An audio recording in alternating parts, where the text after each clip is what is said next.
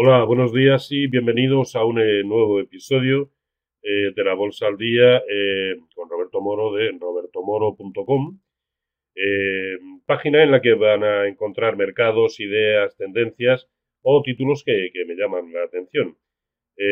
una revisión personal del conjunto de los mercados bursátiles desde el punto de vista del análisis técnico y para los que quieran saber más, tenemos un servicio de consultorio exclusivo eh, para suscriptores todos los martes y, jueves de cada semana y un servicio de, que consiste en un informe diario eh, en la apertura del mercado que combina el enfoque técnico y el value o eh, fundamental.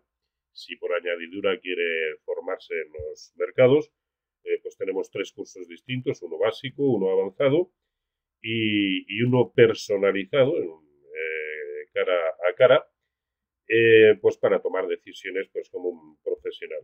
En fin, también pueden encontrar eh, mucha información respecto a los servicios que ofrecemos a través de nuestra agencia eh, de Conesfera Capital, servicios de asesoramiento, de gestión discrecional de carteras, gestión de, dentro de sociedades de inversión colectiva, sean fondos de inversión, SICAPs, planes de pensiones, así como servicios de intermediación. Bueno, pues sin más, comenzamos con lo que es el, el análisis de los, de los mercados, unos mercados que eh, han variado bastante desde el, desde el último eh, comentario que hicimos, desde esta misma eh, sección, y lo han hecho en principio para mal, pero también es verdad que la recuperación está siendo más que evidente, mucho más evidente en los mercados americanos, ¿no? Por lo tanto, la situación actual a mí, bueno, casi siempre es así, ¿no? Pero me suscita las suficientes dudas como para no saber muy bien si lo sucedido ayer es simplemente un rebote dentro de un escenario ya correctivo y digamos que eh, reflejando claramente las incertidumbres que en el mercado ha introducido la epidemia del coronavirus, o si, por el contrario, lo que vivimos tanto en la jornada del viernes como en la del lunes fue una sobrereacción precisamente a ese hecho y, los mercados se están tratando de volver simplemente a donde estaban con, más allá de la, eh, eh, del escenario particular que cada cual tengamos en la cabeza, al menos el mercado a muy cortito plazo sí nos deja pautas a través de las cuales actuar. ¿no? Yo creo que ahora mismo las claves en todos los índices residen precisamente en el origen del hueco que nos dejaron en la jornada del lunes. Ahí lo tenemos. Por lo tanto, si los mercados son capaces de rellenar y cerrar ese hueco, pues aquí no ha pasado nada.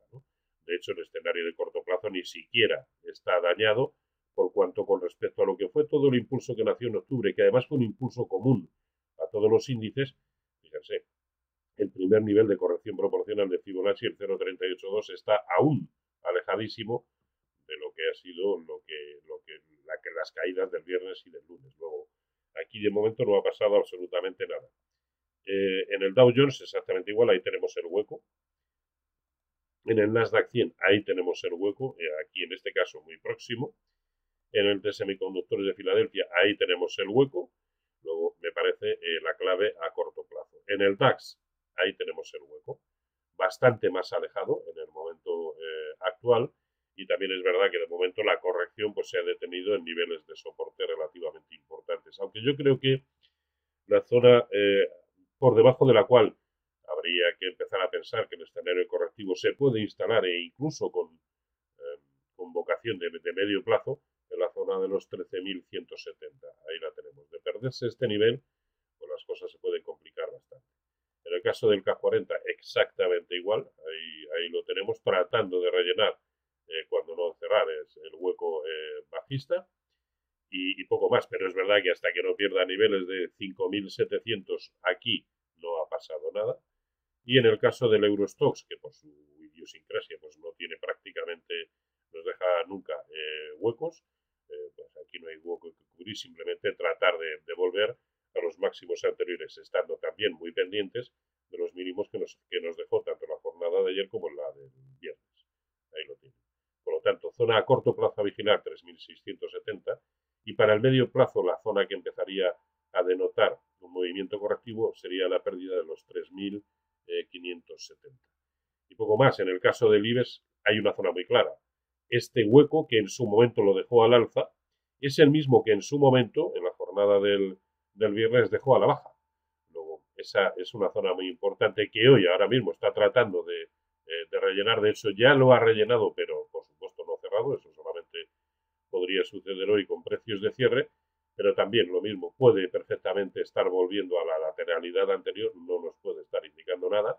Y nivel muy importante por debajo del cual las cosas se complicarían mucho, pues la zona de los 9.100, no antes. Pero claro, esto que parece un movimiento brutal, en realidad estamos hablando de un movimiento de un 4, 4,5, 5%, que lo que es para un escenario de medio plazo, pues es algo normal, habitual. Bueno, pues sé que no les, no les saco de ninguna duda, eh, pero es que eh, me parece que es, eh, es difícil, ¿no? En el momento actual, tratar de determinar qué es lo que puede suceder, sobre todo cuando los mercados a muy cortito plazo están también sobre reaccionando, a mi entender, a los resultados. Hoy han gustado y mucho los del Santander y ahí tenemos al IBEX siendo el mejor de los europeos en el momento actual. Han gustado también y mucho las cuentas de, Apple y eso sí que es eh, fundamental.